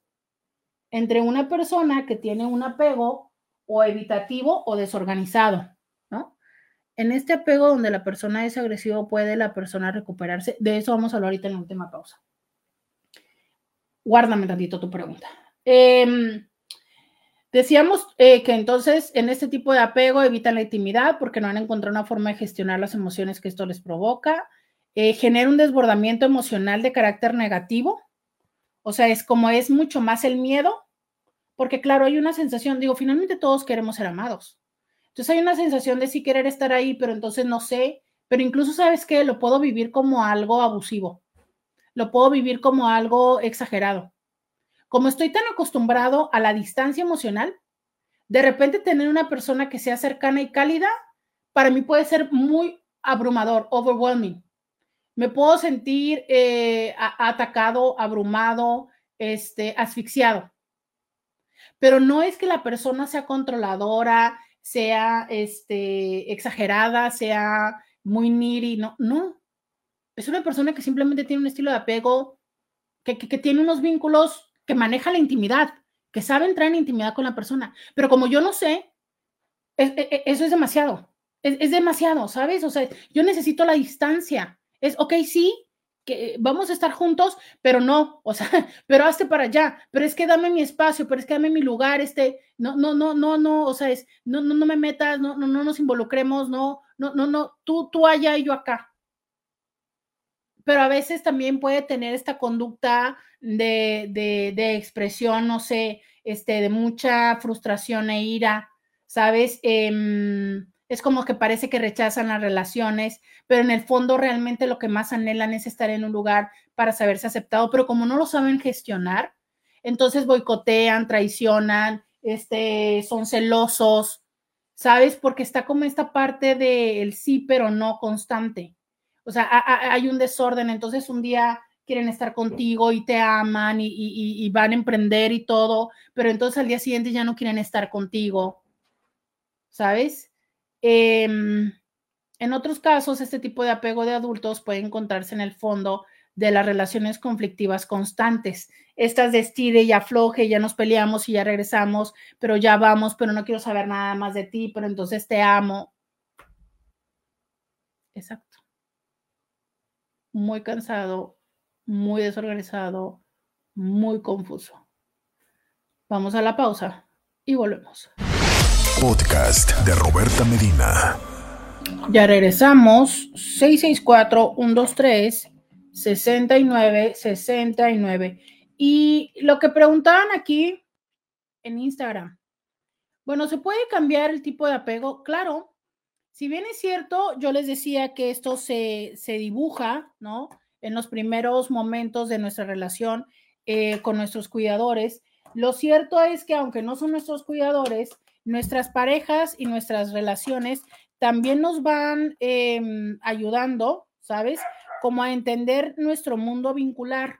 Entonces, claro que también eh, las, las, experiencias de, pareja y de vínculos que vamos teniendo a lo largo de nuestra vida nos van ayudando a entender, a confiar y a trabajar con esto. Sin embargo, es una parte muy importante decir esto, ¿sabes? Em, justo, por ejemplo, yo ahora que estaba reestudiando esto, encontraba eso, ¿sabes? A veces las personas podemos encontrarnos en un, en un espacio donde ya hemos trabajado parte de esto que, en, otros, en otras propuestas le llaman em, heridas de la infancia. Y a lo mejor ya podemos manejar un, un estilo de apego un poco más seguro, ¿no? Pero de repente nos vinculamos con personas que justo son desde una forma eh, ambivalente, ¿no? O evitativas o desorganizado. Y entonces, obviamente, se nos despierta esta herida de la infancia, ¿sabes? Entonces, es importante entender esto. Mira, si tú, por ejemplo, escuchas en tu relación que te dicen que eres muy tóxico, que eres como muy, este, mm, muy intenso, ¿sabes? O sea, este tipo de frases que obviamente lo que hacen es poner en duda nuestra necesidad. Claro, como yo te digo, para una persona que es evitativa o una persona desorganizada, el querer que, eh, que te gusta, que cenemos juntos, puede ser demasiado porque es como, a ver, no, todos los días, ¿por qué? Pues no, no, no, ¿por qué? ¿Sabes? No, no, no, no, no, eso es demasiado tú cena y, yo también, o sea, como para qué quieres que estemos juntos, ¿sabes? Ahora, te lo entiendo cuando estás hablando de no, no manches, o sea, eso genera que yo tenga que y el tráfico y el tal y cual cosa, oye, cáptale, ¿no?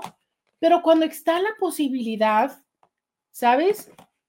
Que es desde una forma de estas rutinas que hacemos las parejas para vincularnos, y que justo viene desde esta parte de cómo mantener tu espacio y no, no eh, eh, generar mucha intimidad. Entonces, por eso te digo, o sea, claro, como dicen, ¿no? O sea, eso es mucho de, qué ángulo. Desde el tuyo es mucho y desde el mío es muy poco. ¿Quién tiene la razón? Pues depende, en esta práctica que te estoy eh, explicando el día de hoy, pues depende qué tipo de apego estemos teniendo. Entonces, eh, justo eso, ¿no? El apego no es que sea inmutable, no se mantiene en la misma medida en todas las personas al medio que el progreso se va dando a nivel emocional. Em, también entendamos que la conducta eh, en, en, todo tipo de relación es un acto que se va mm, espejeando. O sea, también cómo tú te comportes va a implicar en cómo es que yo me voy comportando. Eh, las relaciones que son muy significativas, por ejemplo, de amistad, las relaciones laborales, las relaciones de pareja, por supuesto que influyen en esto, ¿sabes? Y entonces a lo mejor yo entendí que eh, de mamá y de papá y de mis personas significativas no se puede confiar, pero encuentro a alguien que puede ser, por eso te decía, ¿sabes? E, esa persona, eh, ayer me decía alguien en consulta, es que era mi amiga desde la primaria primaria, secundaria, preparatoria y universidad juntas. Eh, o sea, ¿cuántos retos han de haber pasado juntas? Claro que entonces yo entiendo que a lo mejor mi mamá no está ahí, mi papá tampoco, pero ahí está Marta, ¿sabes? Marta es esa figura de apoyo, Marta es esa persona que cuando yo siento que el mundo se me destruye, ahí está Marta. ¿Sabes? Es esta persona que, que me conoce en toda mi desnudez y a quien le puedo decir eh, esto que estoy viviendo. Entonces, claro, a lo mejor no he tenido una pareja que me ame, que me acepte y con quien viva como Marta, pero tengo a Marta. Y entonces eso me permite también a mí entender cómo y experimentar en cómo manejar los conflictos, cómo acercarme, cómo negociar, ¿sabes? Y eso me puede ayudar en mi madurar para entender cuando alguien llegue y me ofrezca esto. Ahora, em, también es darnos cuenta que cada una de todas las, nuestras relaciones nos han dejado, ¿sabes? Eh, por ejemplo, un estilo de apego inseguro en la infancia se puede aprender de las conductas de apego seguro que eh, se proporcionan las parejas u otras personas eh, queridas, como un grupo de amigos íntimos psicológicamente saludables. Hay una, em, hay una chica que me cuenta de, de unos amigos que tiene desde hace mucho tiempo, desde, no me acuerdo si la prepa o la universidad, hasta tienen un nombre muy característico para llamarse, no, no lo puedo decir porque no quiero balconearla, ¿no? Pero a pesar del paso de muchos años, se siguen juntando y a pesar que cada uno ha tenido sus, sus diferentes momentos de vida, ahí están. Hacen un viaje al año, ahí están. ¿Sabes? Esa parte de decir, ok, esta es mi familia. Y entendamos que la familia no nada más es la consanguínea, muchas veces son estas personas que, que nos vamos uniendo en la vida y que entonces de ahí podemos aprender esto. ¿sabes? Pero sí es importante desarrollar las estrategias para poder aprender a generar seguridad. Y a veces también entender que, bueno, hay una parte de todo esto que necesito que me puede dar la otra persona, pero hay otra parte que tengo que hacer yo. Porque ¿qué pasa si tengo una persona que está siendo honesta, que está siendo franca, que está siendo transparente, que no me está generando ni me está dando motivos para que yo tenga este pensamiento y esta ansiedad de que me va a dejar? pero yo aún así lo sigo pensando, yo aún así sigo buscando, esculcando, ¿sabes? O entonces como nunca le encuentro nada, porque es una persona que realmente está conmigo, siempre estoy de todas maneras con mi miedo guardado y decir, bueno, pues todavía no, pero mañana lo va a hacer, porque todos lo hacen. No, pues wow. O sea, es ahí la parte de responsabilizarnos y decir, no hay más que pueda hacer la otra persona, la otra persona está allí. La otra persona responde, corresponde, gestiona, ¿sabes? Entonces también tienes que darte cuenta que hay una parte que tienes que trabajar. Porque si no, también lo que puede suceder, como te decía antes, es que llega una persona con esas características con las que tú necesitas, pero tú no sabes entrarle a eso. Porque tú no quieres dar el compromiso, porque tú no quieres esforzarte o porque no entiendes. Y entonces a veces hasta dudas de la otra persona y dices tú, uy, no, no creo. No, no creo. No, no creo que realmente sí me quiera. No, no creo que me acepte. Lo que pasa es que no se ha dado cuenta. Lo que pasa es que eh, todavía no me conoce, ¿sabes? Entonces, eh, no te das cuenta de eso. Entonces, hay múltiples factores eh, psicosociales con consecuencias importantes en la formación de estos vínculos primarios. Eh, de verdad es que entiendo la parte de lo laboral, pero hay que asegurarnos que esta persona que cuida a nuestros hijos también esté presente en esta forma de, eh, de estar al tanto de esas necesidades, ¿sabes? Em, y, si no, también, ¿qué hacemos nosotros cuando estamos? O sea, por eso se habla tantísimo, ¿sabes? De em, el tiempo de calidad tiempo de calidad. Pero también entiendo que muchas veces cuando van a ver a los hijos, pues todavía traen todo el celular, ¿no? dice, buenas tardes, hay personas que confunden apego con la codependencia.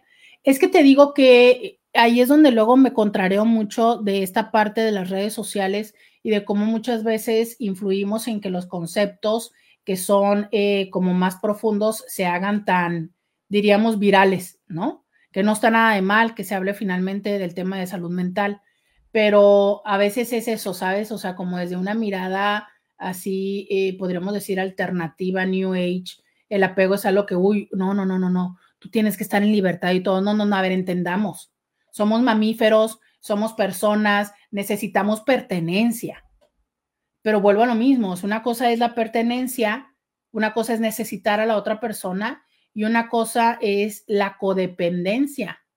¿sabes? La parte donde eh, no, no, respiro sin ti, si tú el día de hoy no me, no me validas, no me valoras, no me ves, yo siento que mi día se destruye y demás, ¿sabes? Al darme cuenta que estamos en un espacio donde coexistimos y lo que tú haces, claro que me significa y lo que yo hago te significa. Y a eso le llamamos responsabilidad afectiva. Buenas tardes, hablando del apego, no sé si tenga algo que ver. A mí me pasa que, por ejemplo, veo algo que me gusta, lo compro y con el tiempo ya no lo quiero. ¿Cómo se llama eso, doctora? Consumismo. Nada, listo. Que a veces nos pasa eso, ¿no? Ahora yo te diría, si a cada rato cambias de, de, gusto, pues ahí te, te, diría que es eh, inestabilidad, ¿no? Digo, lo común está en que nos siga gustando lo que nos gusta, más o menos, ¿no? Ahora que las cosas también pues son eso, muchas de las cosas son vilmente temporales. Eh, muchísimas gracias a todos y todas las que me estuvieron acompañando el día de hoy. Espero que esto más o menos les haya eh, ayudado a identificarse un poquito, ¿no? En dónde es que andan en términos de apego. Como les digo, les estoy dejando la liga para que se unan a Joy Club. Mañana les daré la liga para que puedan acompañarme este próximo jueves a platicar todo acerca de la vida swinger. Por lo pronto, yo te digo, hasta mañana. Bye bye. Roberta Medina. Escúchala en vivo de lunes a viernes a las 11 de la mañana por RCN 1470 AM.